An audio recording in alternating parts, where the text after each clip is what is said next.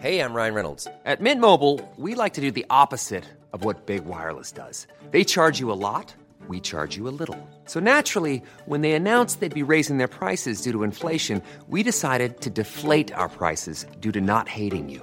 That's right. We're cutting the price of Mint Unlimited from $30 a month to just $15 a month. Give it a try at mintmobile.com slash switch. $45 upfront for three months plus taxes and fees. Promo rate for new customers for limited time. Unlimited more than 40 gigabytes per month. Slows. Full terms at mintmobile.com. 95.5 Charivari präsentiert. Einfach machen. Mutige Münchner, die jetzt deren Traum leben. Der Podcast mit Susanne Brückner. Herzlich willkommen zu meinem neuen Podcast, der für mich ein echtes Herzensprojekt ist. Ihr hört in diesem Podcast Menschen, die ganz mutig ihren Traum gefolgt sind, die ganz mutig ihre eigene Vision verwirklicht haben, ganz egal, was das Umfeld dazu gesagt hat, ganz egal, wie verrückt vielleicht diese Idee erstmal erscheinen mag. Diese Menschen haben alle eins gemeinsam, sie haben sich nicht beirren lassen und sind einfach ihren Weg gegangen und sagen jetzt, wir sind glücklicher als jemals zuvor. Ich hoffe, diese Geschichten inspirieren euch genauso wie mich und ich wünsche euch jetzt ganz viel Spaß beim Zuhören.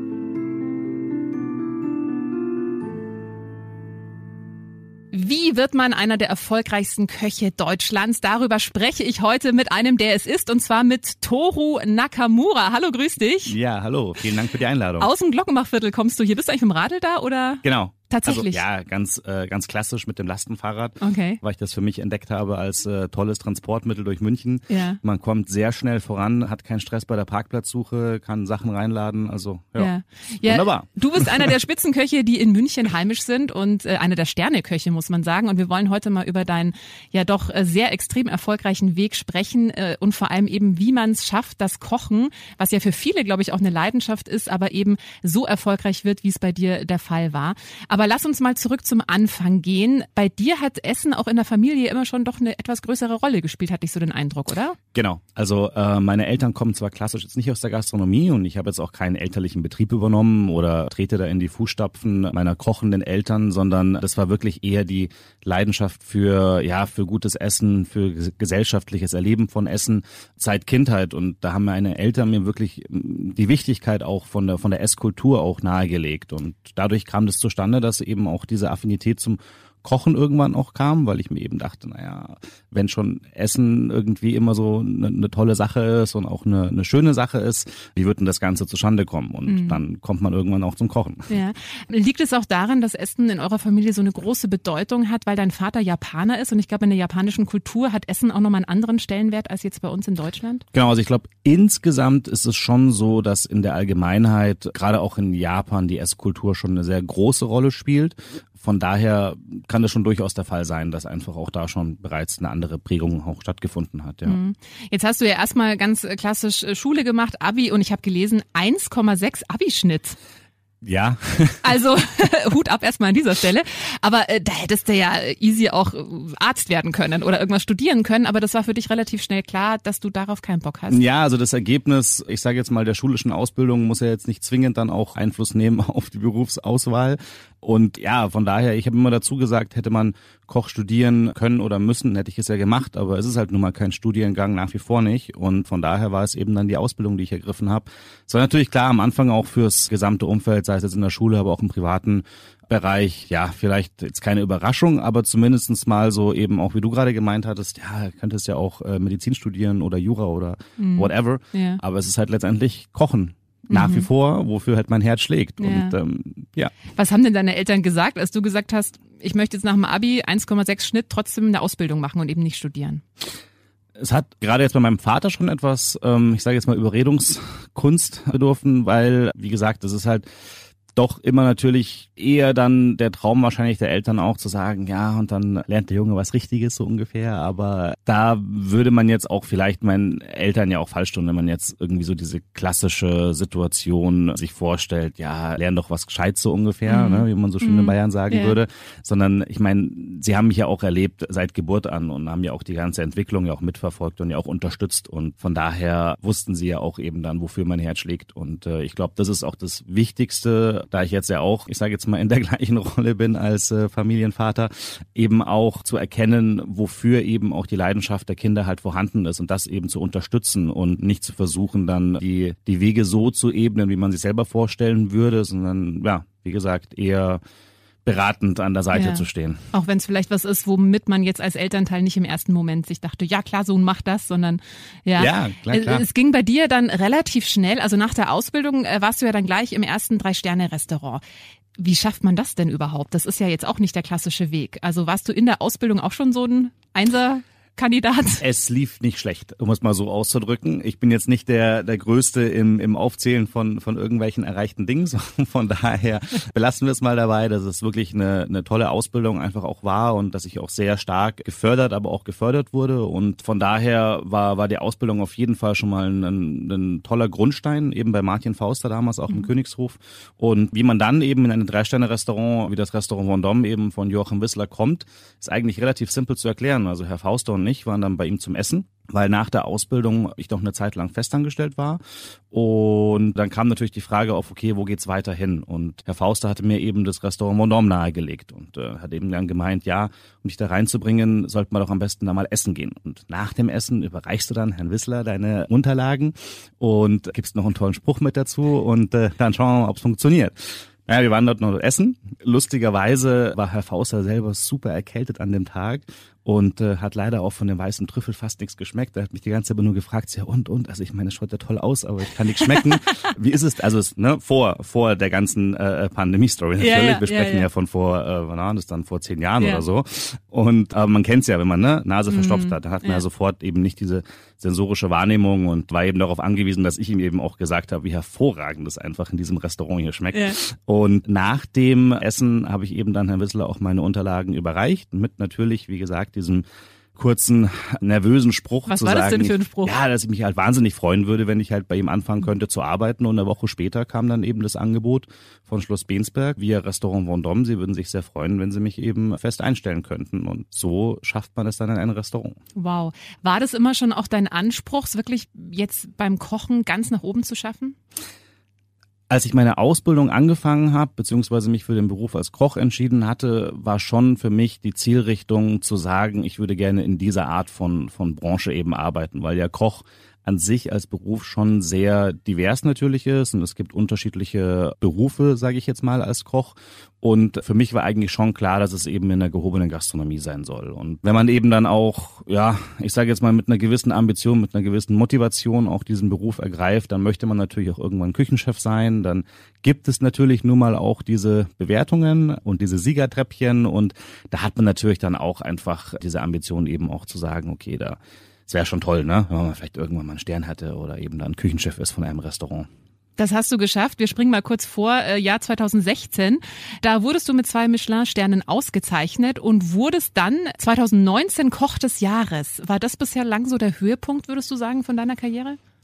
Ja, kann man so durchaus sagen. Es ist zwei Sterne-Restaurants. Insgesamt gibt es ja in Deutschland knapp 40, 45. Also die aktuellste Zahl habe ich jetzt gerade nicht im Kopf seit letztem Jahr, aber so um den Dreh herum. Also das bedeutet natürlich schon, dass du halt wirklich so unter die Top 50 Restaurants Deutschlands eben dann zählst. Und das ist natürlich wahnsinnig toll. Und klar, so eine Auszeichnung wie eben dann Koch des Jahres des Gummios wird ja auch nur an einen einzigen Koch halt pro Jahr eben dann vergeben. Und das ist natürlich dann schon, ja, unglaublich, wenn man eben auch diese Nachricht bekommt und eben auch in Berlin diese Veranstaltung ist und ja, von vielen Kollegen natürlich auch die Glückwünsche erhält. Das war für, ja, nicht nur für mich, sondern eben natürlich auch fürs ganze Team eine unglaubliche Bestätigung. Weil am Ende arbeitet man natürlich ja auch als, als Team gemeinsam, um, um, um Ziele zu erreichen, Ziele eher hin Hinsicht von, dass wir alle Gäste natürlich auch glücklich machen möchten. Und wenn dann natürlich von außen nochmal so zusätzliche Bestätigungen kommen, das fühlt sich oft natürlich toll an. Mhm. Jetzt weiß ich, äh, dass es generell, ich glaube auch gerade wenn man eine Ausbildung macht als Koch, der Ton in der Küche ist ja schon ein eher rauer, würde ich jetzt mal behaupten. Ja, also. Da fliegt ja auch gerne mal irgendwie ein Teller durch die Gegend, wenn irgendwas nicht okay. funktioniert. Was man immer so hört, warum ist das so? Du machst jetzt einen relativ ausgeglichenen Eindruck, aber ich habe ja. schon mitbekommen, es gibt Köche, die, also ich habe das selber mal erlebt, werde ich nie vergessen, war ich am Starnberger See, ich äh, sage jetzt mal nicht die Lokalität, und die hatten so einen Fensterverkauf und dann hat wohl ein Lehrling irgendwie einen Eisbecher falsch gemacht und mhm. der wurde vor den wartenden Gästen mhm. von dem Küchenchef zusammengebrüllt, in Grund und Boden geschrien. Das war wirklich eine unangenehme Situation auch für die mhm. Gäste. Mhm. Warum ist es so, dass viele, liegt es an dieser Anspannung während dem Kochen, alles muss irgendwie schnell gehen, alles muss äh, on, on point sein? Warum ist es so? Naja, der Druck ist natürlich schon nicht gerade gering, keine Frage. Und ich glaube, dass da viele Dinge eben zusammenkommen. Also zum einen natürlich dieser, dieser Zeitdruck, eben zu sagen, nach Bestellung tickt ja eigentlich die Uhr. Also dieses, dieses On-Time Delivery quasi. Das ist natürlich ein Punkt, der, der zu dem Druck führt. Dann natürlich auch, ja, die, sag ich mal, versuchte Perfektion, dieser Wille eben auch alles zu 100 Prozent auch perfekt zu haben, ob das jetzt im Eisbecher oder auf dem Teller ist.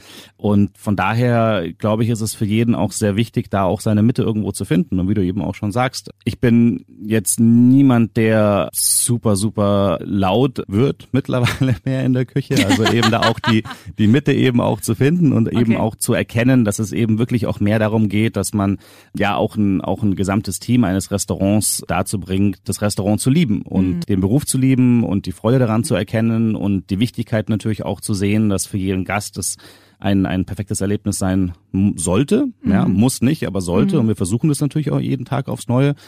Aber klar, da wo halt Menschen äh, im Spiel sind, äh, da wo auch Maschinen im Spiel sind, können halt Fehler passieren. Es können ständig halt Fehler passieren. Und die Frage ist halt, was du alles im Vorfeld dafür tust, damit dieser Fehler natürlich den Gast halt nicht erreicht. Und äh, Ja. ja, darum geht's letztendlich. Ja, und ich glaube, wenn man eben für ein Thema wie jetzt du fürs Kochen auch so brennt, dann hat man halt schon einen sehr hohen Anspruch und wird dann wahrscheinlich auch mal sauer, wenn man merkt, nicht alle Mitarbeiter haben so den gleichen Anspruch vielleicht unbedingt. Jetzt bist du eben Koch des Jahres geworden. Das ist ja, also gibt's überhaupt noch irgendwas, wo du sagst, boah, da möchte ich gerne hin? Du hast ja schon extrem viel erreicht. Was treibt dich denn aktuell noch an? Also ganz, ganz aktuell ist es natürlich die Tatsache, dass wir jetzt die Möglichkeit haben, ein Restaurant eben auch äh, im Herzen Münchens zu schaffen, an dem wir wirklich alles um uns herum so gestalten können, dass es perfekt auf das Gesamterlebnis auch abgestimmt ist. Also von vom Stuhl über den Teppich, über den Teller, über natürlich äh, unsere kulinarische Kreativität, die wir überdenken, vorbereiten, ausarbeiten. Und von daher ist es aktuell natürlich so das größte Ziel. Unabhängig mal davon natürlich auch immer wieder ein Ort zu schaffen, an dem Gäste auch gerne wiederkommen. Und das ist natürlich nicht einfach, keine Frage, weil, wie du schon richtig angesprochen hast, du brauchst natürlich die, das ist die richtige Mannschaft eben auch dann dafür, die nach wie vor ja auch vorhanden ist. Wir hatten ja auch das große Glück, eben auch alle zusammenbleiben zu können und haben jetzt natürlich ja auch nach wie vor ein tolles äh, Netzwerk in Sachen Partner, Lieferanten etc. Ne? Also die nächste Komponente eben, was ist auf dem Teller oder auch im Glas. Und von daher diese Mischung macht es dann eben aktuell auch aus. Ja, lass uns da mal kurz drüber sprechen, denn die letzten Monate, klar wissen wir alle, mit Corona hat ja vor allem die Gastro extrem hart getroffen. Äh, dich persönlich ja auch. Du hast deinen Ursprungsjob verloren. Wie ging es dann für dich weiter? Das war ja dann erstmal eine ziemliche Achterbahnfahrt, ne? Auf jeden Fall. Also es ist ja wirklich von 100 auf, auf, auf 0 letztendlich. Es äh, wäre ja auch das, das Jahr gewesen eben dann mit der Auszeichnung Koch des Jahres. Also Ende 2019 gab es ja die Auszeichnung eben dann für 2020. Und von daher hatten wir uns eigentlich auf ein spektakuläres Jahr 2020 ja auch gefreut und äh, haben das ja auch super gestartet, bis eben dann zum äh, 16. März, ähm, also am 14. März, den Samstag äh, 2020, da hatten wir noch zum letzten Mal geöffnet. Volles Restaurant, tolle Stimmung. Dann äh, bekommst du natürlich ja auch schon mit, dass drumherum in den Nachbarländern, also wir haben auch gute Kontakte natürlich nach, nach Holland nach wie vor, weil ich dort ja auch gearbeitet habe und, äh, und Belgien, wo es dann eben ja hieß, dass die bereits am Freitag schon ihre Restaurants schließen mussten. Dann haben wir uns auch schon so ein bisschen so Notfallplan natürlich zurechtgelegt und gesagt, okay, was wäre, wenn am Montag eben dann die Meldung kommt, wie verhalten wir uns ab Dienstag? So gut es geht, haben erstmal so, ich sage jetzt mal, getan, als ob wir jetzt irgendwie in unsere vierwöchige August-Betriebsurlaubswoche starten würden, um äh, ja das Restaurant so, wir sagen immer so winterfest eben dann zu machen, wenn du eben dann vier Wochen auch mal das Restaurant schließt. Und von daher war das natürlich dann schon eine extrem ungewohnte Situation, aber für alle, für uns ja letztendlich. Und das, glaube ich, vereint ja uns auch irgendwo die Meldung natürlich, dass das Restaurant dann nicht mehr öffnen würde, war natürlich für alle extrem hart, aber es ist halt eine unternehmerische Entscheidung, die getroffen werden musste. Und äh, von daher habe ich natürlich auch größten Respekt vor dieser Entscheidung, eben, dass halt auch eine Entscheidung getroffen wird und es für alle Seiten natürlich nicht nicht einfach ist, keine Frage. Und für uns letztendlich war es dann wirklich auch so und deswegen sage ich ja auch uns, weil ja auch intensive Gespräche natürlich dann stattgefunden haben innerhalb des Teams, dass wir eben an anderer Stelle in gleicher Konstellation gerne weitermachen möchten. Und von daher gab es dann eben eine Richtung und die war nach vorne und dann dreht man sich vielleicht noch mal ganz kurz um und und und sieht alles mal in einer minütigen Retrospektive und dann Klingt geht's jetzt weiter. relativ locker flockig. Bist du da durch, äh, durch die äh, Pandemie? War das so locker flockig oder hattest du auch Momente, wo du dir dachtest, boah, jetzt bin ich hier gerade Koch des Jahres geworden, eigentlich sollte 2020 mein Jahr werden. Was ist denn das jetzt eigentlich hier? Gerade für eine Nummer, was, was das hier gerade abgeht. Also Ja, wobei es ist ja kein Einzelschicksal und ich persönlich war wirklich mehr von von dem Moment einfach auch nicht überrascht, aber dann doch, dass man sich eher damit beschäftigt, wie es insgesamt global einfach auch gerade passiert. Also ich meine, es war ja wirklich extrem, als wir alle im März, April zu Hause gesessen sind, durchs Glockenbachviertel, die Krankenwegen und die Polizeiautos fahren mit Lautsprecheransagen, bleiben Sie zu Hause. Also ich meine, das, das war ja wirklich ein, ein Erlebnis für uns alle, was extrem ungewohnt war und von daher fühlt man sich dann, glaube ich, auch im Kollektiv anders, als wenn das jetzt, wie gesagt, ein individuelles Schicksal wäre, weil das Restaurant aus irgendwelchen anderen Gründen geschlossen wird. Und von daher, ja, klar. Also es gab natürlich schon dann auch Momente jetzt gerade so nach November 2020, also jetzt eher nicht so im, im Mai, Juni etc., sondern eher dann so diese Lockdown-Light-Situation, die es für uns als Gastronomie eben dann auch gegeben hatte seit Anfang November, das war dann schon eher schwieriger, wenn man eben dann auch im Dezember, in den Januar, in den Februar irgendwie dann reinkommt und die eher mangelnde Perspektive irgendwie dann einen schon sehr herausfordert eben. Und wir haben natürlich auch sehr viele Richtungswechsel auch gemacht, sind sehr flexibel geblieben, haben ständig neue Antworten rausgebracht auf sich ja fast wöchentlich verändernde Einflüsse oder oder eben auch ja Bedingungen. Und äh, dann kommt man dann schon irgendwann auch an den Punkt, wo man sich sagt, so okay, wir würden jetzt einfach nur gerne wieder kochen für Gäste und das von Dienstag bis Samstags mhm. und das reservieren Menschen und wir bereiten Dinge vor und richten einfach auf Tellern an und Wein kommt in Gläsern und das Ganze hat dann schon einem extrem dann irgendwann gefehlt und mhm. dann fehlt einem vielleicht auch irgendwann dann so die die äh, ich sage jetzt mal die Kraft auch irgendwann für den für den achten oder zehnten mhm. Richtungswechsel halt dann. Ne? Mhm. Es ist ja jedes Mal irgendwo eine, eine, eine Konzepteinführung und wenn man sich halt überlegt, dass halt andere ähm, Unternehmen äh, vielleicht mal alle Jahre irgendwie mal ein neues Konzept halt rausbringen, dann ist es natürlich jetzt in der in der Kürze der Zeit schon sehr anspruchsvoll gewesen. Und das haben natürlich alle äh, Kollegen ja auch gemacht. Da, da sind wir jetzt ja auch wiederum jetzt kein kein Einzelschicksal oder oder kein kein ja individuelles Unternehmen, wo wir sagen, dass wir waren die einzigen und das war halt für die ganze Branche einfach sehr herausfordernd. Mhm. Ja, du hast es gerade angesprochen, ihr habt ganz viele Richtungswechsel äh, vorgenommen. Du hast ja unter anderem auch Streetfood quasi genau, angeboten. Ja, ja. Dann äh, im Werksviertel bist du, glaube ich, aktuell noch, ne, ja, mit einer ganz genau. exklusiven Location. Das ist ja auch was, das wäre ja ohne Corona wahrscheinlich so auch nie entstanden, oder? Alles wäre nicht so entstanden. Mhm. Von daher weiß ich auch nicht, wo ich jetzt hier 2021 wäre. Ähm, ja, wahrscheinlich jetzt immer noch im Wernickhof natürlich, mhm. ganz normal. Und das war schon auch sehr interessant natürlich auch zu sehen, wie unser Kochen auch anderweitig ankommt als jetzt nur in dem Fine Dining Bereich. Mhm. Und das war Street Food war auch unsere Antwort auf die Tatsache, dass wir nicht klassischen Restaurantbetrieb ja auch führen konnten. Und für uns war es eben wahnsinnig wichtig, nach wie vor eben auch für unsere Gäste da zu sein und die Leidenschaft Leidenschaft fürs, fürs Kochen, auch wenn es auf einer anderen Ebene eben war, auch wieder darzustellen und äh, ja, Menschen auch wieder in die in das kulinarische Herz eben dann zu treffen. Und das haben wir eben dann auf diese Art und Weise versucht. Aktuell eben im äh, Werksviertel Mitte ist es natürlich für uns jetzt so eine Sommer Residenz, Sommer, Sommerausweichlocation, die wir eben haben während dem Umbau, während mhm. die Schreiberei eben auch komplett saniert wird. Genau, und von daher ist es äh, extrem spannend, was äh, alles so passiert. Ja, bevor wir jetzt gleich noch über dann eben das, was kommen wird, sprechen, als du es gerade so erzählt hast, kam bei mir so ein Gedanke, ich meine, du hättest ja auch in dieser Lockdown-Zeit, du hattest ja da wahrscheinlich auch mal ein paar Tage frei, weil einfach nichts passiert ist. äh, du hättest es ja auch genießen können und sagen können, na gut, jetzt habe ich mal ein bisschen also viele Musiker sagen das. Sie haben ja. diesen Lockdown, klar, sie konnten, die Touren wurden gecancelt, sie hatten auf einmal so viel Zeit und haben das auch mal genossen, um einfach mal rum zu experimentieren, sich auch mal zu erholen. Ich habe bei dir so das Gefühl, du brennst so fürs Kochen, da ist es schwierig mit Entspannung, oder? Na, ich kann ja beim Kochen entspannen. Ah, okay. Tatsächlich? Ja, äh, doch sehr, sehr. Und ich habe ja auch dann auch viel zu Hause gekocht, also privat. Und klar, also insgesamt war es schon auch ein, eine ja, jetzt nicht falsch verstehen, aber schon irgendwo ja auch eine wertvolle Zeit einfach, ne? Weil man, man äh, steigt eben aus diesem klassischen Hamsterrad eben aus. Du hast eben von Dienstag bis Samstags fünf Tage die Woche mindestens ja den Restaurantbetrieb, der dich ja auch den, den ganzen Tag lang einnimmt. Dann äh, gibt es vielleicht noch die ein oder andere Veranstaltung am Wochenende, Gastkochauftritt, Küchenfestival etc. Da passieren ja auch viele Dinge international, dass das auch durchaus es passieren kann, dass du halt irgendwie mal drei Wochen unterwegs bist und gar kein normales Wochenende irgendwie dann hast. Und dann bist du auf einmal zu Hause und hast natürlich die Möglichkeit, diesen Faktor Zeit einfach auch zu nutzen. Und ich glaube, das, was wir zumindestens mal gewonnen haben, gerade auch in, in Lockdown-Zeiten, war eben auch dieser Faktor Zeit. Und den habe ich sehr genossen, eben auch mit der Familie auch mal zu Hause zu sein und auch einfach mal Abendzeit quasi frei zu haben. Halt, mhm. ne? Ist natürlich auch ein schöner Moment gewesen und nett zu Hause zu kochen. Aber ich muss auch ehrlich gesagt eingestehen, wenn man jetzt sieben Tage die Woche dann zu Hause dann kocht und das über mehrere Wochen lang, irgendwann sehnt man sich dann schon wieder auch mal bedient zu werden, auch zu gehen. Ja, ich muss gerade an äh, Julius Brandner denken, den hatte ich ja auch zu Gast hier im Podcast, der ja auch gesagt hat, er plant seine Urlaube auch nach den Backstuben, die er besuchen kann. Ja. Planst du deine Urlaube auch so, dass du möglichst viele Restaurants äh, besuchen kannst?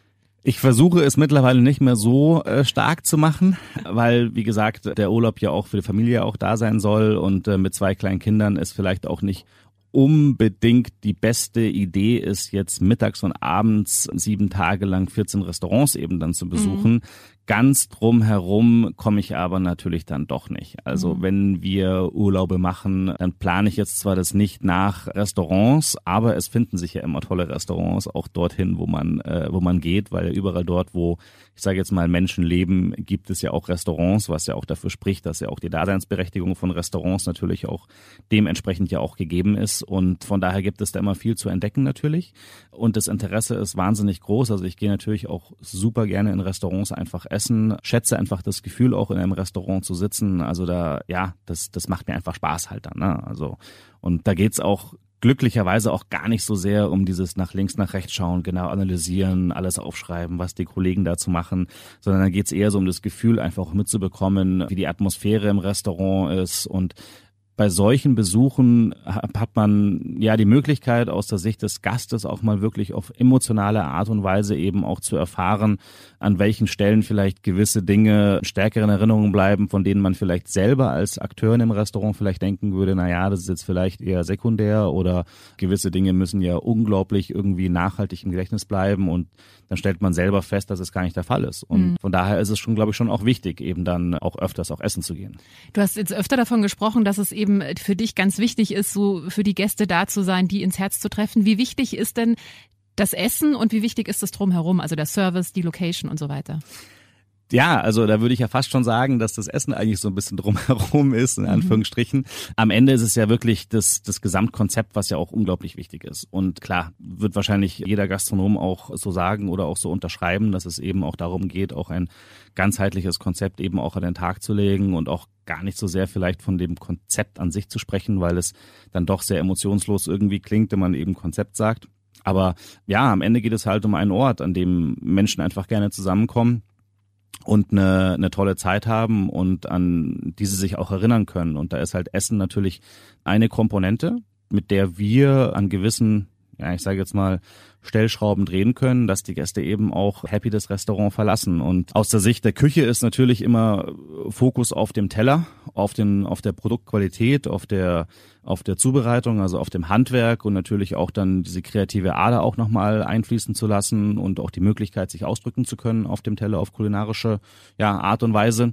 Aber als, aus der Sicht des Gastes ist natürlich, zählt natürlich viel, viel mehr halt dann dazu, ohne mhm. Frage. Und ich glaube, dass man das auch nie außer Acht lassen sollte und dass wir uns auch als Küche vielleicht auch nicht zu irgendwie ernst nehmen sollten mhm. und teilweise auch ja Gerichte, die vielleicht zu komplex werden, dann auch überfordernd sein können für den Gast. Deswegen mhm. schauen wir auch immer stark darauf, dass wir in einem Menü auch immer wieder mal auch Gänge haben, wo wir halt so sagen, na ja, da kannst du dich halt so ein bisschen zurücklehnen und, und, und kannst die ich sage jetzt mal, die Seele baumeln lassen und Soulfood-mäßig äh, einfach nur genießen. Und dann gibt es natürlich auch wieder Gerichte, die vielleicht ja etwas etwas komplexer gestaltet sind, etwas ja, ich sage jetzt mal intellektueller sind im Sinne von, dass man sich schon auch irgendwo ein bisschen reinversetzen muss.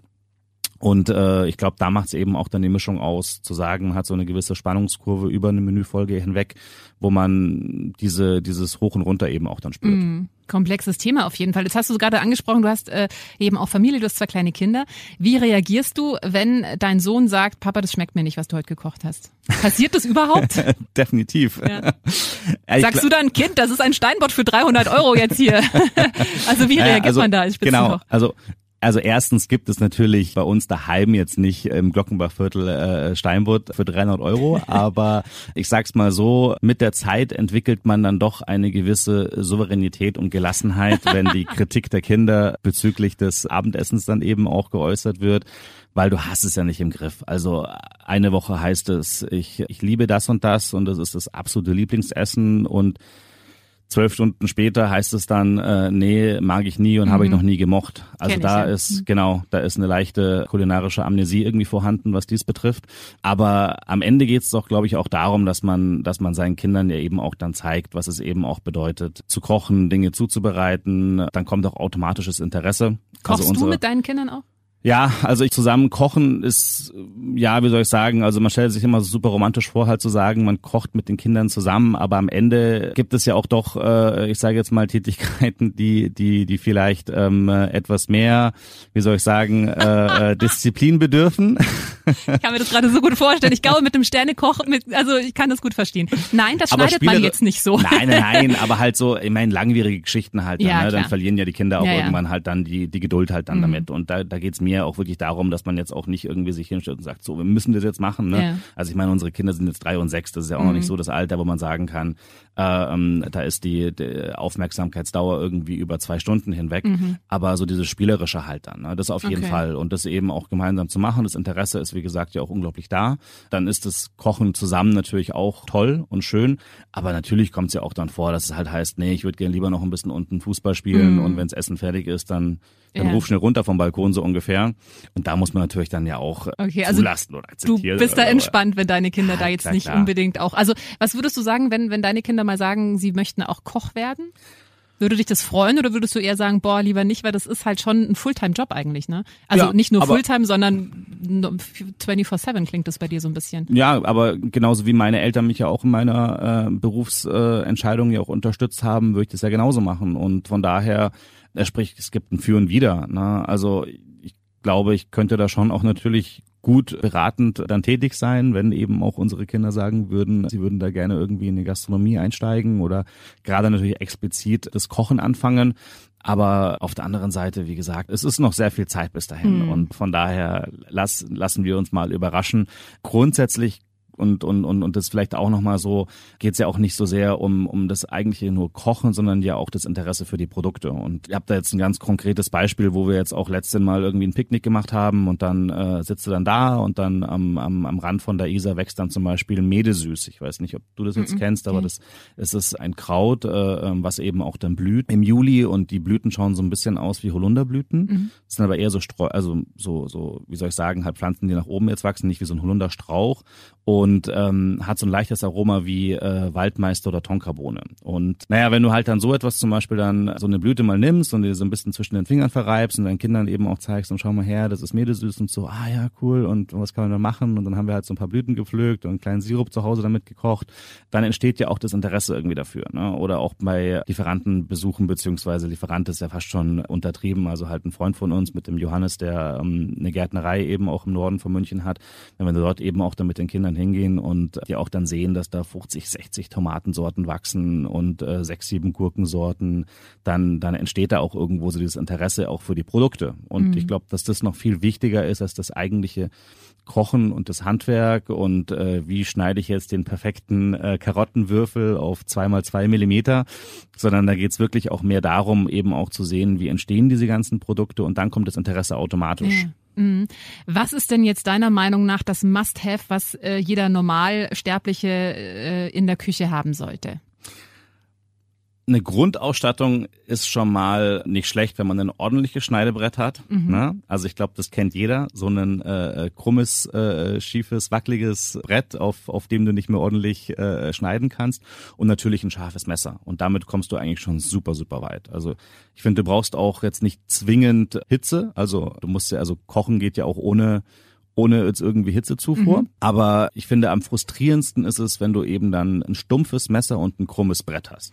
Ich hatte ein Aha-Erlebnis. Ich habe nämlich mal einen Messerblock geschenkt bekommen mit nagelneuen Messern und ich habe wirklich gemerkt, was für eine Freude das macht, wenn du einfach eine Tomate so durchschneiden kannst und ja. nicht mehr quetscht, weil das ja. Messer nicht richtig ja. scharf ist. Also das ist äh, tatsächlich, wie viel sollte man für ein gutes Messer ausgeben? Da gibt's ja Preise, das geht ja äh, in glaube ich, in die Tausende, oder? Ja, gut, aber das sind dann schon Liebhabermesser. Ja. Also ähm, auch auch in, in, in also auch japanische Köche, wenn du dich mit ihnen unterhältst, ähm, sagen natürlich ja auch, also wenn du jetzt irgendwie, ich sage jetzt mal roundabout von von 80 bis 200 Euro irgendwie ausgibst, dann hast du halt schon ein tolles Messer.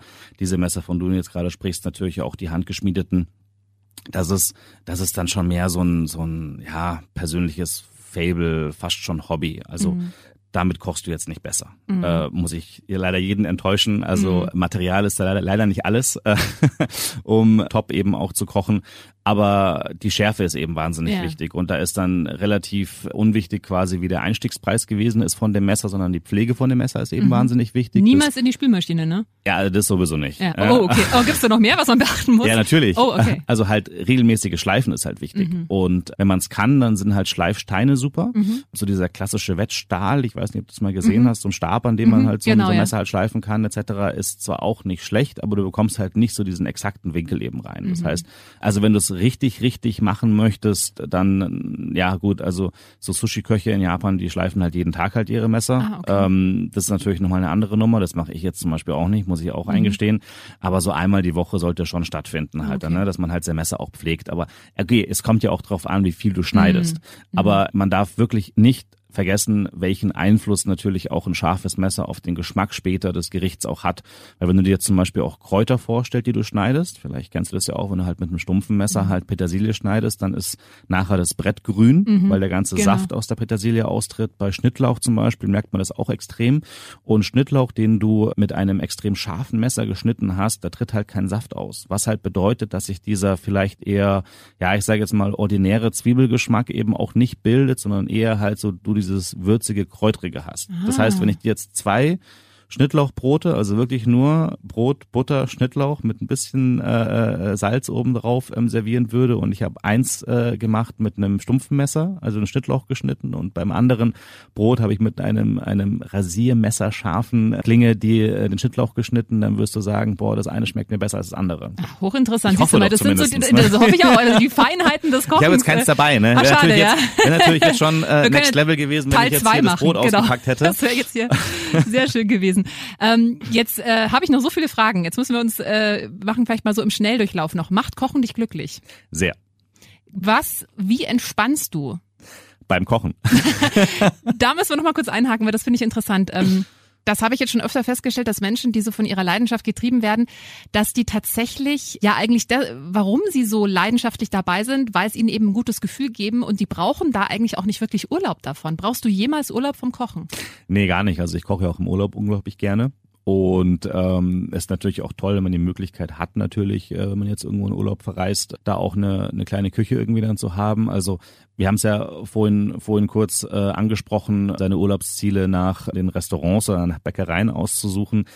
Bei mir ist es dann eher so, dass ich zumindestens mal schaue, dass wenn wir zum Beispiel ein kleines Ferienhäuschen oder so uns dann nehmen für, einen für einen Urlaub, dass ich dann schon mir immer genau die Küche halt auch anschaue, wie die halt gestaltet ist, weil da kriege ich dann schon die Krise, ne? wenn dann irgendwie nur so eine Herdplatte halt dann da Okay. ist oder zwei Herdplatten. Und das ist dann schon so, dass, dass ich da einen anderen Fokus eben auch auf die ähm, Übernachtungsauswahl äh, Auswahl eben auch habe, aber es ist einfach eine Entspannung deswegen, weil du hast natürlich in einem Restaurant hast du äh, genaue Vorgaben. Du agierst da im Team gemeinsam. Also man muss sich ja vorstellen, ich, ich koche jetzt ja nicht alleine im, im Restaurant, sondern klar, wir sind eine Mannschaft und ich bin da derjenige, der eben Fisch, Fleisch und die Soßen eben dann auch äh, zubereitet und den Part eben auch übernimmt. Aber wir haben natürlich da ganz klare Vorgaben und und ja auch die Kontinuität, die auf jeden Tag ja jeden Tag halt auch gewahrt werden muss. Die spiegelt sich natürlich darin wieder, dass auch eine gewisse Routine, aber auch eine gewisse Struktur einfach vorhanden ist.